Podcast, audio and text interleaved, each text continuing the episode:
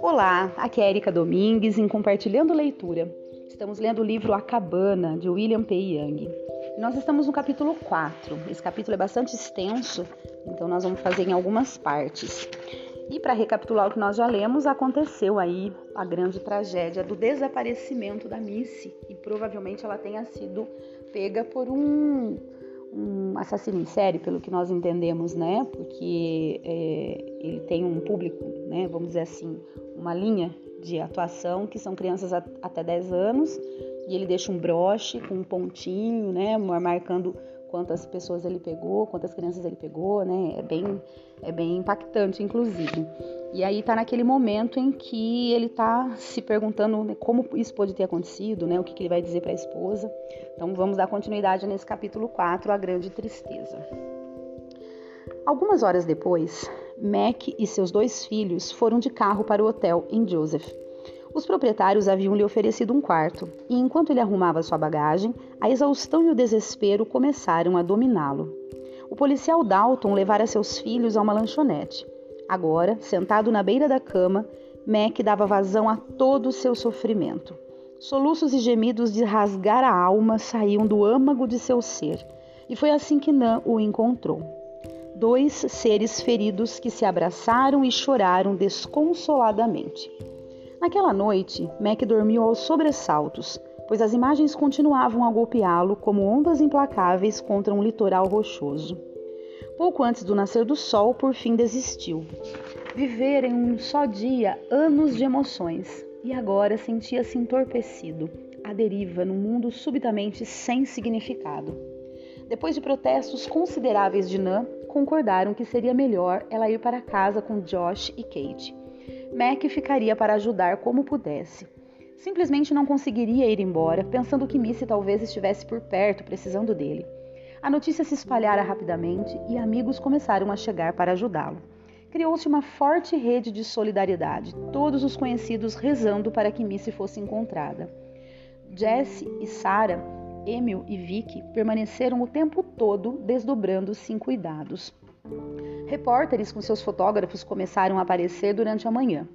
Mac não queria enfrentá-los, mas acabou respondendo às perguntas na esperança de que a divulgação pudesse ajudar na busca. Quando ficou evidente que a necessidade de ajuda estava diminuindo, os Madison desmontaram seu acampamento e vieram despedir-se. Choraram muito, abraçaram-se longamente e colocaram-se à disposição para o que fosse necessário. Vic do Sete também partiu, mas Emil permaneceu para dar apoio a Mac. Em meio a toda a tristeza, Kate manteve-se firme, enviando e recebendo e-mails para que se mantivessem em comunicação permanente. Ao meio-dia, todas as famílias estavam na estrada. Mariane levou Nan e as crianças para casa, onde os parentes estariam esperando. Mac e Emil foram com o policial Dalton, que passaram a chamar de Tommy, para Joseph, onde se dirigiram à delegacia. Agora vinha a parte mais difícil, a espera. Mac sentia que estava andando em câmera lenta dentro do olho de um furacão.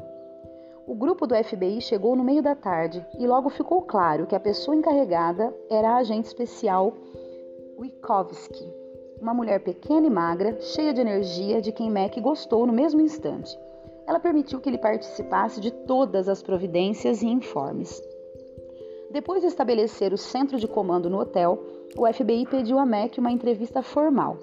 A agente Witkowski levantou-se de trás da mesa onde estava trabalhando e estendeu a mão. Quando Mac ia apertá-la, a agente envolveu as mãos dele com as suas e sorriu afetuosamente, dizendo: Senhor Phillips, peço desculpas por não lhe ter dado até agora a atenção que merece. Estamos vivendo uma turbulência, estabelecendo comunicações com todas as agências policiais envolvidas na tentativa de resgatar Missy. Lamento muito que tenhamos nos conhecido nessas circunstâncias. Mac suspirou fundo. Por favor, me chame de Mac.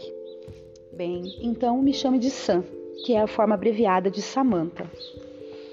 Mac relaxou um pouco na cadeira, vendo-a examinar rapidamente algumas pastas cheias de papéis. Mac, está disposto a responder algumas perguntas? Ela perguntou sem levantar a cabeça. Farei o máximo possível. Ele afirmou, aliviado pela oportunidade de fazer alguma coisa. Bom, não vou obrigá-lo a repassar todos os detalhes. Estou com os relatórios sobre tudo o que você já contou, mas tenho umas coisas importantes para examinarmos juntos. Ela o olhou nos olhos. Aí ele disse, né? Qualquer coisa que eu possa fazer para ajudar, concordou Mac. No momento estou me sentindo bastante impotente. Mac, entendo como você se sente, mas sua presença é importante. E acredite, todos aqui estão dispostos a fazer o máximo possível para resgatar Missy. Obrigado, foi tudo o que Mac conseguiu dizer, olhando para o chão. As emoções pareciam a flor da pele e qualquer gesto de gentileza abria as comportas para as lágrimas saírem. Mac, ela continuou, você notou alguma coisa estranha ao redor de sua família nestes últimos dias? Mac ficou surpreso e se recostou na cadeira. Aí ele disse para ela: Quer dizer que ele estava nos rondando? E ela respondeu: não, ele parece escolher as vítimas ao acaso, mas todas eram mais ou menos da idade da sua filha, com cor de cabelo semelhante. Achamos que ele as descobre um ou dois dias antes e espera, vigiando de perto até encontrar o momento oportuno. Você viu alguém estranho próximo do lago? Talvez junto aos banheiros? Max se encolheu ao pensar que seus filhos estariam sendo vigiados. Esquadrinhou a mente, mas não descobriu nada. E disse: Desculpe, não consigo lembrar. Aí ela falou assim: Você parou em algum lugar enquanto ia para o camping? Ou notou alguém estranho quando estava fazendo caminhadas? Aí ele respondeu: Nós paramos na cachoeira Mutinomá, vindo para cá, e estivemos em toda a região nos últimos três dias, mas não me lembro de ter visto ninguém que parecesse estranho. Quem pensaria? Exatamente, Mac. Tenha paciência. Algo pode voltar à sua mente mais tarde. Mesmo que pareça pequeno ou irrelevante, por favor, nos conte. Ela olhou outro papel na mesa. Que tal uma picape verde oliva? Você notou algo assim quando estava por aqui? Mac revirou a memória. Realmente, não me lembro de ter visto nada do tipo. Agente especial Wikovski continuou a interrogar Mac durante os 15 minutos seguintes, mas não conseguiu despertar a memória dele o suficiente para descobrir algo útil. Por fim, fechou o caderno e se levantou, estendendo a mão. Mac, mais uma vez, lamento o que aconteceu com Missy. Se descobrirmos alguma coisa, eu o informarei imediatamente, a agente disse.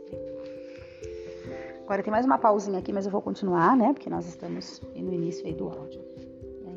Continua da seguinte forma. Às 5 da tarde, finalmente chegou o primeiro informe promissor e a agente Wikovski colocou Mac imediatamente a par. Dois casais haviam passado por uma picape verde-oliva que correspondia à descrição do veículo que estavam procurando. Eles estavam em um trecho estreito da estrada e tiveram que dar marcha ré até um lugar mais largo para permitir a passagem da picape. Notaram que na carroceria havia várias latas de gasolina, além de uma boa quantidade de material de acampamento. Estranharam que o motorista tivesse se curvado na direção do carona, como se procurasse alguma coisa no chão, e estivesse usando um casaco pesado num dia tão quente. Acharam graça daquilo e seguiram em frente. Quando essa notícia chegou, a tensão aumentou na delegacia. Tudo o que haviam descoberto até agora se encaixava no modo de agir do matador de meninas, e Mac foi informado. Com a noite se aproximando rapidamente, iniciou-se uma discussão sobre a melhor alternativa: fazer uma perseguição imediata ou esperar até a manhã seguinte, logo ao nascer do dia. Todos pareciam profundamente afetados com a situação.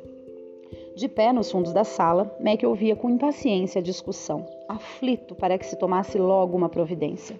Seu desejo era chamar Tommy e ir pessoalmente atrás do assassino. Era como se cada minuto contasse. Depois de um tempo que pareceu excessivamente longo para Mac, todos concordaram em dar início à perseguição. Mac ligou rapidamente para falar com Nan e partiu com Tommy.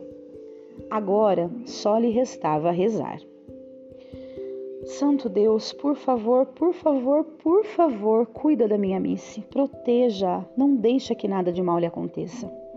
Lágrimas desciam por seu rosto e molhavam a camisa. Mais uma pausinha de respirar. Continuando. Por volta das sete horas, o comboio de radiopatrulhas utilitários do FBI, picapes com cães e alguns veículos da Guarda Florestal seguiu pela autoestrada até entrar na reserva. Mac ficou satisfeito por viajar com alguém que conhecia a área. As, as, estradas, com frequentes curvas estreitas beirando precipícios, ficavam ainda mais traiçoeiras na escuridão da noite. A velocidade foi diminuindo até parecer que estavam se arrastando. Por fim, passaram pelo ponto onde a picape verde tinha sido vista pela última vez, e um quilômetro e meio depois chegaram a uma bifurcação. Ali, como fora planejado, a caravana se dividiu em duas, com um pequeno grupo indo para o norte, com a agente especial Ikovsky, e os demais, inclusive Mac, Emil e Tommy, indo na direção sudeste. Alguns quilômetros difíceis mais tarde, esse grupo se dividiu outra vez, e nesse ponto, os esforços de busca ficaram ainda mais lentos. Agora, os rastreadores estavam a pé, apoiados por luzes fortes, enquanto procuravam sinais de atividade recente nas estradas. Quase duas horas mais tarde, Tommy recebeu um chamado de Wikovski. A cerca de 15 quilômetros da bifurcação onde tinham se separado, uma estrada antiga e sem nome saía da principal. Era praticamente impossível de se ver no escuro e cheia de buracos. Eles a teriam ignorado se a luz de um dos rastreadores não tivesse se refletido numa calota de veículo. Debaixo do pó da estrada havia manchas de tinta verde. A calota provavelmente fora perdida quando a picape passou por um dos muitos buracos enormes do caminho. O grupo de Tommy voltou imediatamente. O coração de Mac batia aceleradamente com um começo de esperança. Talvez por algum milagre Missy ainda estivesse viva. Vinte minutos depois, outra ligação de Wikovsky informava que havia encontrado a picape debaixo de uma engenhosa armação de galhos e arbustos. A equipe de Mac levou quase três horas para alcançar a primeira equipe, e nesse ponto, tudo estava acabado. Os cães haviam descoberto uma trilha de caça que descia por cerca de um quilômetro e meio até um pequeno vale oculto. Ali encontraram uma cabana em ruínas, à beira de um lago límpido, alimentado por um riacho cascateante. Cerca de um século antes, aquilo fora provavelmente a casa de um colono, mas desde então provavelmente servia só como abrigo para algum caçador ocasional. Quando Mac e seus amigos chegaram, o céu estava começando a clarear. Um acampamento base fora montado a certa distância da pequena cabana para preservar a cena do crime todos se reuniram e começaram a planejar a estratégia do dia. A agente especial Samantha Wikovsky estava sentada diante de uma mesa dobrável examinando mapas quando Mac apareceu. Seus olhos expressavam tristeza e ternura, mas suas palavras foram totalmente profissionais. Mac, nós encontramos uma coisa, mas não é boa. Ele procurou as palavras certas. Encontraram Missy? Ele temia terrivelmente a resposta, mas estava desesperado para ouvi-la. Não, não encontramos. Sam parou e começou a se levantar. E disse: Mas preciso que você identifique uma coisa que encontramos na cabana. Preciso saber se era. Ela se conteve, mas já falara no passado. Quero dizer, se é dela. Max sentiu que sua represa interna estava prestes a arrebentar. Vamos ver isso agora, murmurou baixinho. Quero resolver logo. Mac sentiu Emil e Tommy segurando seus braços enquanto seguiam a agente especial pelo curto caminho até a cabana. Três homens adultos, de braços dados numa solidariedade especial, andando juntos em direção ao seu pior pesadelo. Um membro da equipe de perícia abriu a porta da cabana para deixá-los entrar. Refletores alimentados por um gerador iluminavam cada parte da sala. Havia prateleiras nas paredes, uma mesa velha, algumas cadeiras e um sofá. Mac viu imediatamente o que viera identificar. Virando-se, desmoronou nos braços dos dois amigos e começou a chorar incontrolavelmente. No chão, perto da lareira, estava o vestido vermelho de Missy, rasgado e encharcado de sangue. Ui, aqui tem uma pausa e é uma pausa bem necessária, né? Meu Deus. Vamos continuar. Para Mac, os dias e semanas seguintes se tornaram um borrão de entrevistas que entorpeciam as emoções. Por fim, um funeral dedicado a Missy, com um pequeno caixão vazio e um desfile interminável de rostos tristes, ninguém sabendo o que dizer. Em algum momento, nas semanas que se seguiram, Mac iniciou lento e doloroso reencontro com a vida cotidiana. Aparentemente, o matador de meninas recebera o crédito pela quinta vítima, Melissa N. Phillips. Assim como nos outros quatro casos, as autoridades não encontraram o corpo da vítima, embora grupos de busca tivessem revirado a floresta durante dias. Como em todas as outras situações, o matador não deixara nenhuma pista que pudesse ser seguida só o broche. Era como se estivessem lidando com um fantasma. Em algum ponto do processo, Mac procurou emergir da dor e do sofrimento, pelo menos com sua família. Eles haviam perdido uma irmã e uma filha e seria terrível também perderem um pai e um marido. Ainda que todos tivessem sido profundamente golpeados pela tragédia, Kate parecia a mais afetada, escondendo-se numa casca como uma tartaruga para se proteger de algo potencialmente perigoso. Mac e Nan preocupavam-se cada vez mais com ela, mas não conseguiu encontrar as palavras adequadas para penetrar na fortaleza que a garota estava construindo ao redor de si. As tentativas de conversa se transformavam em monólogos, como se algo tivesse morrido dentro dela e agora a estivesse corroendo lentamente por dentro, derramando-se às vezes em palavras amargas ou num silêncio deprimido. Josh se comunicava frequentemente com Amber, o que o ajudava a extravasar a dor. Além disso, estava bastante ocupado preparando-se para a formatura no ensino médio.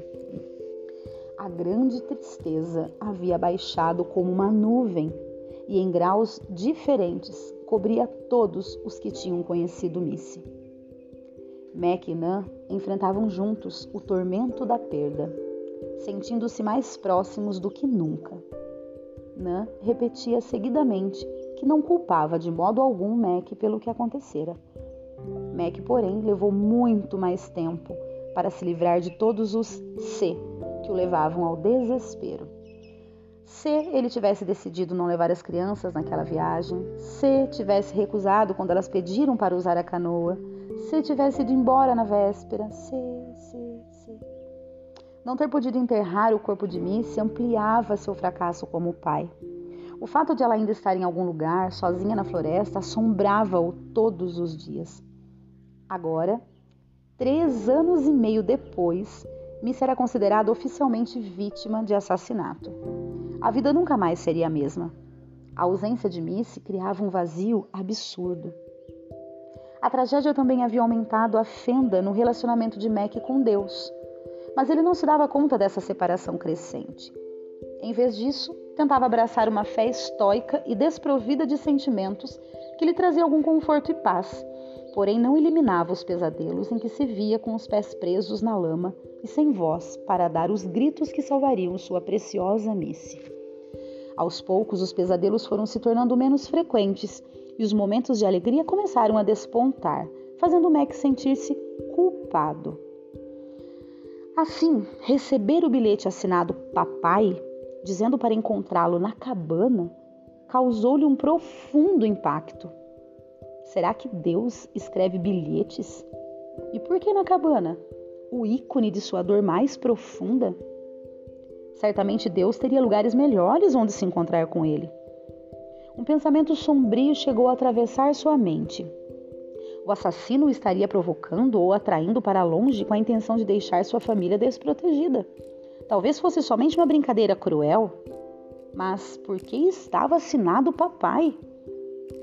Por mais irracional que parecesse, Mac não conseguia deixar de pensar que talvez o bilhete viesse mesmo de Deus. Quanto mais pensava, mais confuso e irritado ia ficando. Quem havia mandado a porcaria do bilhete? Fosse quem fosse, Mac tinha a sensação de que estavam brincando com ele. E de qualquer modo, de que adiantava? Mas, apesar da raiva e da depressão, Mac sabia que precisava de respostas. Percebeu que estava travado, que as orações e os hinos dos domingos não serviam mais, se é que já haviam servido. A espiritualidade do claustro não parecia mudar nada na vida das pessoas que ele conhecia, a não ser talvez na Dinã. Mas ela era especial. Mac estava farto de Deus e da religião, farto de todos os pequenos clubes sociais religiosos que não pareciam fazer nenhuma diferença expressiva nem provocar qualquer mudança real. Mac certamente desejava mais, porém não sabia que estava a ponto de conseguir muito mais do que havia pedido. Uau, acabou esse capítulo, pessoal. Então foram né, duas partes. A parte 1 que nós lemos no áudio anterior, agora a parte 2 que finalizou esse capítulo 4, que descreveu aí toda né, a tragédia que aconteceu com a Missy, a filha mais nova de Mac. Então é isso, vou deixar vocês aí com essa leitura extremamente impactante Espero que vocês estejam gostando né, dessa nossa leitura. Um grande abraço e até o próximo áudio.